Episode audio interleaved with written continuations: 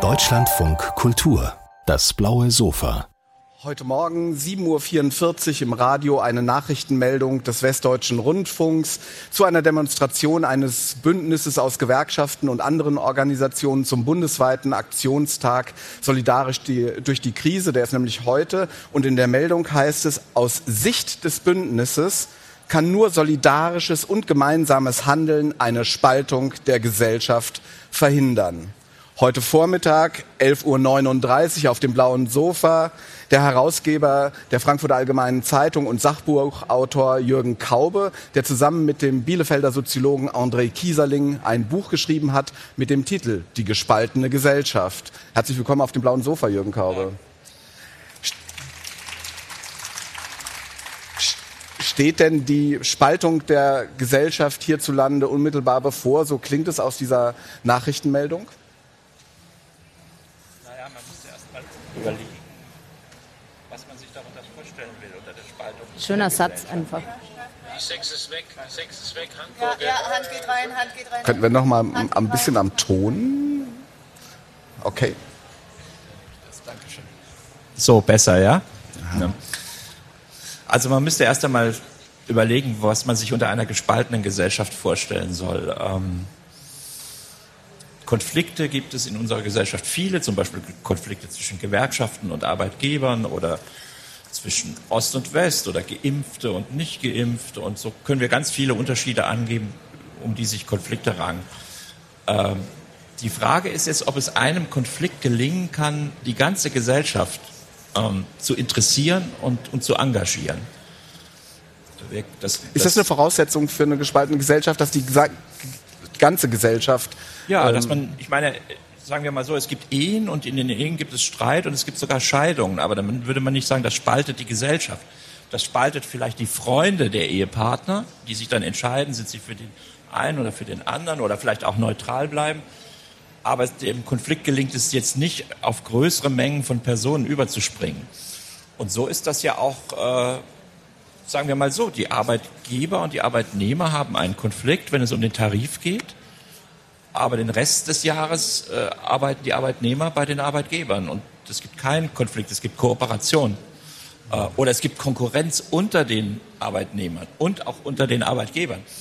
Sodass man also sagen kann, dem Konflikt zwischen Arbeitnehmern und Arbeitgebern gelingt es nicht, die ganze Gesellschaft ähm, zu spalten. Zum Beispiel alle Familien danach zu sortieren, alle Kontakte, dass man sagt, mit Arbeitnehmern rede ich nicht. Das sagt kein Arbeitgeber. Ähm, jetzt könnte man fragen, gibt es denn Beispiele für gespaltene Gesellschaften? Ja, da würde ich sagen, das gibt es. Das klassische Beispiel ist eigentlich eine Gesellschaft im Bürgerkrieg. Nordirland. Nordirland ist in unserem Buch ein Beispiel, wo sich die ganze Gesellschaft nach der Unterscheidung protestantisch-katholisch sortiert. Katholische Schulen, protestantische Schulen, Fußballvereine, Familien. Man heiratet nicht interkonfessionell. Sogar am Arbeitsplatz gibt es ganz deutliche Konzentrationen der jeweiligen Konfession in den Firmen. Äh, politische Parteien ohnehin. Vor Gericht. Unterschiedliche Rechte. Man könnte auch an die äh, ältere südafrikanische Gesellschaft denken. Das war auch eine gespaltene Gesellschaft, wo sozusagen die Tatsache, dass ich weiß bin oder schwarz, äh, fast alles bestimmte. Aber in so einer Gesellschaft leben wir hier nicht. Die, auch die Armen haben Rechte. Auch die Armen dürfen wählen. Auch die Armen ähm, können, geheiratet, können, können geheiratet werden. Wie viel das dann statistisch immer ist, ist eine zweite Frage. Aber es gibt keine Spaltung sozusagen entlang der Linie Arm und Reich, wenn man unter Spaltung wirklich einen ernsten, ähm, alles in sich hineinziehenden Konflikt meint und nicht nur einen Konflikt unter vielen anderen. Ja, nun sind es aber gerade im Augenblick formieren sich ja ganz, ganz viele Gruppen, äh, die sozusagen behaupten, andere Gruppen äh, würden ihnen den Zugang zu öffentlichen Ämtern, zu Medien, zur Gesellschaft, zur Bildung ein bisschen versperren. Also sozusagen, es gibt ja die berühmte Gruppe der alten weißen Männer, ähm, von denen gesagt wird, dass sie tatsächlich äh, an den wirtschaftlichen, politischen, gesellschaftlichen, kulturellen Schaltstellen sitzen und Frauen, äh, People of Color, Migranten, Migranten, Arbeiterkinder äh, den Zugang zu genau diesen zentralen Orten äh, verstellen. Sie schreiben in Ihrem Buch, ähm, alte weiße Männer sind ein Stereotyp mit Sitz im Leben. Man könnte auch sagen, mit Sitz auf dem blauen Sofa für uns beide gesehen. Aber was meinen Sie genau damit? Naja, damit meine ich einfach, dass jeder einen alten weißen Mann kennt oder selber einer ist. Äh, insofern gibt es das. Die Frage ist, gibt es das als Gruppe? Also kennen die einander zum Beispiel? Unterreden die sich? Ähm, und gibt es das als politische Gruppe? Da wäre ich jetzt schon zögerlicher. Ich meine, wir sind gerade so eben 16 Jahre lang nicht von einem alten weißen Mann regiert worden, sondern einer Frau aus dem Osten, also von zwei, mit zwei Merkmalen, die eigentlich typischerweise der draußen gehaltenen Minderheit zugeschrieben werden. Ja, ähm, immerhin könnte man sagen, es ist nur ein Fall, aber es ist ein nicht ganz unprominenter Fall. Ähm, und eigentlich meint ja alter weißer Mann auch nicht alter weißer Mann. Es meint ja nur eine Person, die durch Privilegien in eine Position bekommen hat und das nicht anerkennt, sondern mhm. sich vorstellt, dass das nur ihre eigenen Leistungen sind. Ja, dann hat man eigentlich einen alten weißen Mann vor sich nach dem und versucht jüngere weiße Männer in die Stellung zu bringen, damit sie ältere weiße Männer werden. Ja, in dem Buch gehen wir dem ein bisschen nach, zum Beispiel alt-jung.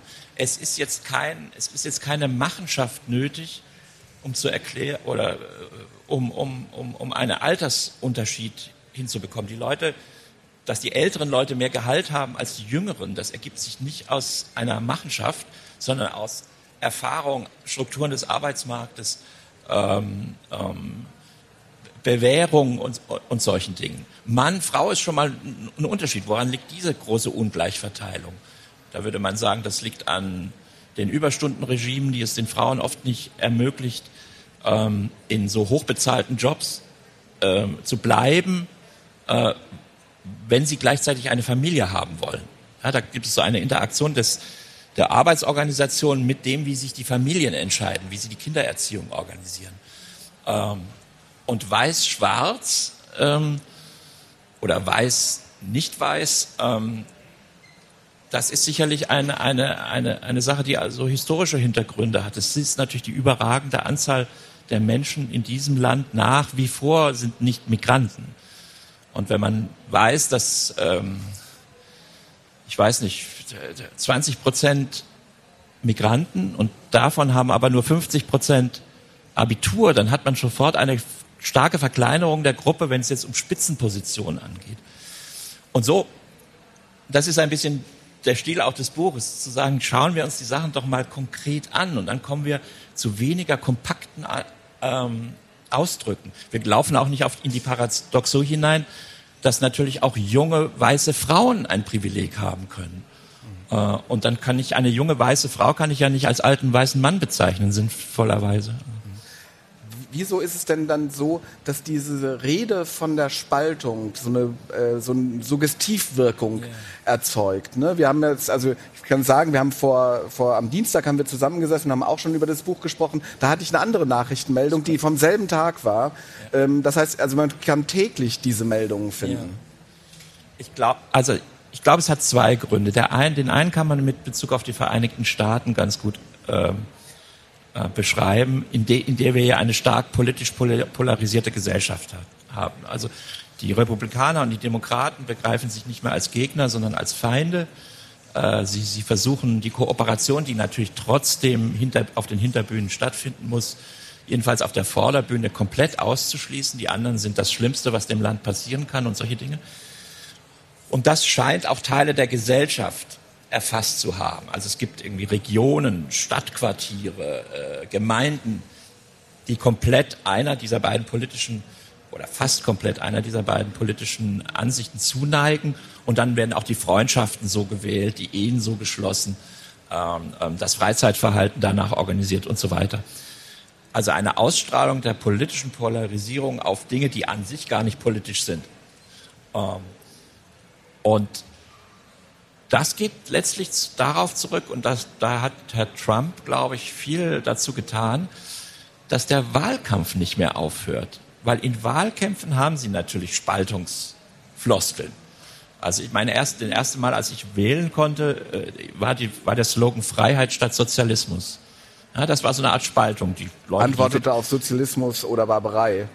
Das, genau, vorher gab es Sozialismus oder Barbarei und dann hieß es eben von der CDU Freiheit oder, oder Sozialismus, aber es kam nicht der Sozialismus, es kam Helmut Schmidt.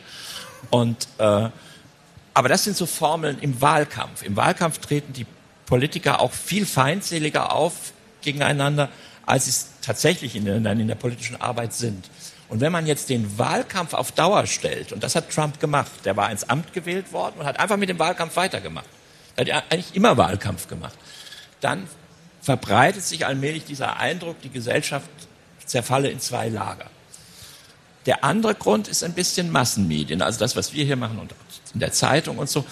Es ist so, wenn ich in einer Talkshow sitze und vertrete eine politische Position zu irgendeinem Thema, Atomkraft, Spitzensteuersatz, äh, ähm, ähm, Tierhaltung oder so, dann ist es natürlich rhetorisch eine 1a-Formel zu sagen, wenn wir nicht das machen, was ich vorschlage, dann spaltet sich die Gesellschaft, weil ich dann praktisch das Maximum an, an Betroffenheit aller artikuliere. Ja? Wenn ich jetzt einfach nur sage, ich bin dafür, dass die Käfiggröße von Hühnern um 20 Zentimeter im Quadrat erhöht wird, das ist für eine Talkshow nicht so ein super Argument. Es ist viel besser zu sagen, das spaltet die Gesellschaft in die Tierfreunde und die Tierfeinde. Ja? Also diese Übertreibungslogik kommt nicht nur aus den Wahlkämpfen, sie kommt auch durch die Kameras und durch die Auftritte in der Öffentlichkeit. Ist das so eine Art Konfliktaufwertung? Die Konflikte werden nach oben gezogen? Mein Konflikt ist dann der wichtigste, wenn ich sage, äh, die Spaltung der Gesellschaft durch die Frage, wir hatten das ja neulich, äh, offene Briefe von allen Seiten, äh, schwere Waffen an die Ukraine oder nicht, und dann hatten ungefähr 50 Prozent waren dafür und 50 Prozent waren dagegen. Und dann war die, die, die Diagnose, ah, die Gesellschaft spaltet sich. Obwohl das bei, allem, bei aller Ernsthaftigkeit des Krieges und der Frage, welche Waffen geliefert werden sollen und was überhaupt eine schwere Waffe ist und ob es dafür auch Munition gibt und so weiter. Bei aller Ernsthaftigkeit dieser Frage muss man sagen, es ist eine von ganz, ganz vielen Fragen. Und keinesfalls, das spaltet nur die Meinungsumfrage, aber nicht die Gesellschaft. Wenn sozusagen die Rede von der Spaltung der Gesellschaft weniger ein Analysethema ist, äh, sondern eine rhetorische Absicht, wem nützt dann so eine rhetorische Absicht? Den Extremen, AfD-Linke zum Beispiel oder den Ohnmächtigen oder wem? Also wenn ich mir den Gebrauch anschaue, der von dieser Formel gemacht wird, dann wird die von allen gebraucht. Also auch ganz harmlos in irgendwelchen, ja, Sie haben es ja gerade gesagt, so ähm, Nachrichten um 7 Uhr äh, oder, oder ich weiß nicht, die Landtagspräsidentin von Bayern sagt, warnt vor einer Spaltung der Gesellschaft und weist der Politik die Aufgabe zu, diese Spaltung nicht äh, äh entstehen zu lassen. Also ich würde dann nicht, ich, es ist eine extreme Formel, weil sie im Hintergrund, wenn sie ernst gemeint wäre, den Bürgerkrieg hat. Ja, also das ist der einzige richtige Fall, Bürgerkrieg, Sezession ähm, ähm, oder eben eine, sagen wir mal, krass rassistische Gesellschaft des Typs Amerika in den, bis, bis in die 20er, 30er oder 40er Jahre hinein. Äh, insofern ist es eine extreme Formel. Aber in der Wirklichkeit, das kann ja jeder für sich selbst einschätzen, wie nahe sind wir denn in einem Bürgerkrieg zwischen Geimpften und Ungeimpften, Armen und Reichen, äh, Migranten und Einheimischen, die berühmte Parallelgesellschaft, die da existieren soll in Neukölln, Berlin, 140 Nationen in diesem Stadtquartier, also ethnisch bestimmt nicht homogen und religiös. Es wird auch immer unterschätzt, dass dann die Gruppe, von der man sagt, die ist, die ist eine der beiden Pole, sagen wir mal die Ungeimpften oder die, die Türken in Kreuzberg oder so, die sind ja in sich dann wieder selbst sehr heterogen, wenn man sich das anschaut. Die haben ja tausend Gründe, warum sie sich nicht impfen lassen wollen. Aber müssen die Gruppen in einer modernen, ausdifferenzierten Gesellschaft homogen sein? Ich dachte immer, da ging es dann darum, dass man sagt, man teilt bestimmte Ziele, ansonsten ja. ist man ja, Protestant, ja, sonst was. Sonst Nein, sie müssen es nicht, aber Arzt, sie müssen es für, sie müssen es für eine Spaltung. Für eine Spaltung muss müssen sie an einem Punkt hin. Für, für die Spaltung äh, müssten sie die internen Differenzen zwischen den Reichen oder zwischen in, bei den Armen oder äh, bei den äh, Leuten, die irgendwie fürs Tempolimit sind und denen ging, müssen sie die internen Differenzen überbrücken. Und das, und es ist auch ganz interessant, dass viele der Gruppen, wo es heißt, dass das droht eine Spaltung zwischen dem Rest der Gesellschaft und denen, dass die gar keine politische Organisation hinbekommen. Wir haben gar keine türkische Partei in Deutschland. Wir haben auch keine ungeimpften Partei in Deutschland. Es, es gibt viel mehr Leute, die impfskeptisch sind, als äh, bei, den, bei der vergangenen Bundestagswahl zum Beispiel AfD gewählt hätten. Also man tut dann immer so, als sei das so ein Block. Aber muss das immer sich repräsentieren? Also die, die Ungeimpften ähm, ja. äh, ähneln sich ja innerhalb ihrer Gruppe äh, vor allen Dingen dadurch, dass sie sich nicht impfen lassen. Aus welchen Gründen auch immer. Ob ja, ja, das jetzt aus äh, Gründen, dass, dass UFOs äh, das bestimmen nein, nein, oder dass man keinen Bock hat darauf. Sie haben völlig recht. Also meine, unsere Gesellschaft ist voller Unterschiede, auch krasser Unterschiede. Einkommen, wir hatten es gerade hier auf dem Sofa, die Vorgängerin äh, hat davon erzählt. Ähm, das ist die moderne Gesellschaft. Sie ist voller krasser Unterschiede. Aber eine Spaltung würde bedeuten, dass man diese Unterschiede in Politik, in politischer Aktion, in Dominanz umsetzen kann. Die einen dominieren die anderen. Und da brauchen Sie schon eine politische, eine politische Organisation. Wenn Sie die nicht haben, kriegen Sie gar keine Spaltung hin. Was folgt daraus für die Konflikte? Also was folgt daraus, wenn man immer sagen kann, ähm, dass zwischen den Ungeimpften und den Geimpften, zwischen den Armen und den Reichen, den Männern und den Frauen äh, sei keine Spaltung? Äh, dann hat man ja erstmal nur äh, eine Rhetorik ja. abgeräumt. Was hat man denn gewonnen? Na, ich würde sagen, es ist schon sehr viel gewonnen, wenn man manche Rhetoriken abräumen könnte. Aber die äh, Konflikte sind doch nicht die, weg. Nein, die sollen ja auch nicht weg sein. Wer hat denn was gegen Konflikte? Die gibt es ja nur, weil Leute daran interessiert sind. Es geht ja nur um die Frage, ähm, kann man das maßlos übertreiben? Ähm, ist das, steht das in Gefahr, in, mit Gewalt ausgestattete Unterscheidungen hin, äh, auf die hinauszulaufen? Gegen Konflikte. Das ist kein Buch gegen Konflikte, nein, das ist eigentlich ein Buch für Konflikte, dass man sagt, wir sollten wir sollten nicht so viel Angst vor Konflikten haben, dass wir sie so maßlos übertreiben und sagen, es droht bei jedem Konflikt der Riss der Gesellschaft. Der, der findet ja gar nicht statt in der Regel. Also wie gesagt, Nordirland ist ja Gott sei Dank eine Ausnahme. Welche Rolle spielen denn Konflikte soziologisch gesehen in der Gesellschaft? Naja, jeder Konflikt, mh, hm, jeder Konflikt hat eine Neigung dazu, andere auf eine der beiden Parteien in eine Richtung ziehen zu wollen. Also, dass man, dass man sagt, man, ich hatte es schon gesagt, die Freunde oder die Kinder oder äh, die Richter äh, oder das Landratsamt oder so, dass man sagt, ich, mein, ich bin auf der Seite A und ich möchte, dass ihr auch auf die Seite A. So entsteht dann auch Rhetorik. Mhm. So entsteht zum Beispiel die Rhetorik, dass alle, dass das alle angeht. In der Regel gehen die allermeisten Konflikte gehen eben nicht alle an. Ähm, das wäre noch mal schöner wenn man sich jeden Konflikt zu eigen machen müsste oder wenn ich etwas dazu sagen müsste zu jedem Konflikt. Ähm, wir haben Gruppen, zum Beispiel arm und reich, und dann würde man sagen, na ja, aber äh, wir haben eine riesige Mittelschicht. Ja, die allermeisten Menschen würden sich der zuordnen. Äh, Von der behauptet wird, dass sie Statusangst hat, dass er sozusagen immer ja, im Bewusstsein lebt. Die Mittelschicht ist so ein ist so ein so ein äh, so ein Panda-Bär der Soziologie. Also die wird immer wird immer ist immer bedroht und die schrumpft auch eigentlich und so. Und teilt sich in eine Aber, gehobene äh, Mittelschicht. Das haben wir jetzt seit das haben wir jetzt seit 50, 60 Jahren schrumpft die Mittelschicht und man muss sich schon erstaunen, dass das immer noch 70 Prozent der Bevölkerung sind oder 80 äh, und dass ich dass ich äh, dass sich selbst die Arbeiter, wenn man sie fragt, welcher Schicht sie angehören, sagen Mittelschicht, insbesondere wenn sie selber äh, Immobilien, äh, also eine Wohnung haben oder ein Eigenheim. Ähm, also das kommt zum Beispiel gar nicht vor in einer reinen Konfliktlogik, dass es eine riesige Zone von Leuten gibt, die entweder sagen, ich bin gar nicht betroffen von diesem Konflikt, ich finde mich da gar nicht wieder, oder in Umfragen irgendwas ankreuzen, aber ohne dass da irgendein gesellschaftliches Handeln daraus folgen würde. Es ist ja zum Beispiel interessant, nehmen wir nochmal Amerika, das ist ja wirklich ein Land als Kandidat für ein gespaltenes Land. Und da gibt es auch durchaus Hinweise darauf. Aber wir haben 50 Prozent, nahezu 50 Prozent der amerikanischen Wähler, die meinen, die Wahl sei gestohlen worden von den Demokraten. Und wie viele Leute sind ins, haben das Kapitol gestürmt? Tausend. Und weder in Miami noch in San Francisco noch in Arkansas noch in Kansas oder so gab es gewalttätige Aktionen gegen die jeweiligen Lokalregierungen.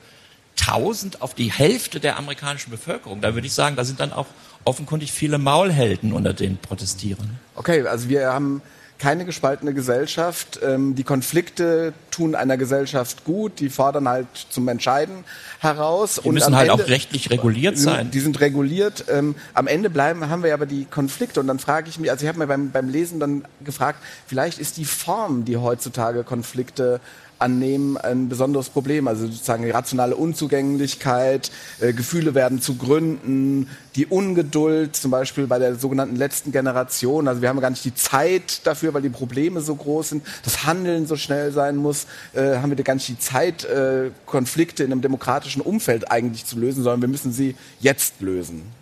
Ja, das ist so eine etwas melodramatische Einstellung gegenüber Politik, die ja Sachgründe haben kann. Es kann ja sein, dass wir dieses zwei Grad Ziele oder all dies, dass wir da schon, dass da schon gar nichts mehr zu machen ist und dass die Lage wirklich sehr dramatisch ist. Nur außerhalb von einer Diktatur können wir nichts schnell lösen. Ja, also wenn man, wenn man die Verwaltungsgerichte ausschalten würde, klar, dann kann man auch einen Flughafen in drei Jahren bauen und nicht in 20. Äh, das ist halt die Frage, wollen wir das? Wollen wir das ohne Wahlen machen? Wahlen sorgen ja auch für zum Beispiel für kurzfristige Horizonte, die der Umweltkrise gar nicht angemessen sind. Jetzt könnten wir sagen, wollen wir deswegen die Wahlperiode auf zehn Jahre ausdehnen, dass nur alle zehn Jahre gewählt werden kann? Oder sind wir prinzipiell gegen die Demokratie, weil sie dieses, diese Probleme nicht gut löst? Das, da wäre ich sehr vorsichtig. Vor allem, weil ich auch irgendwie Sorge hätte, dass wir uns gar nicht vorstellen, was dann stattdessen käme.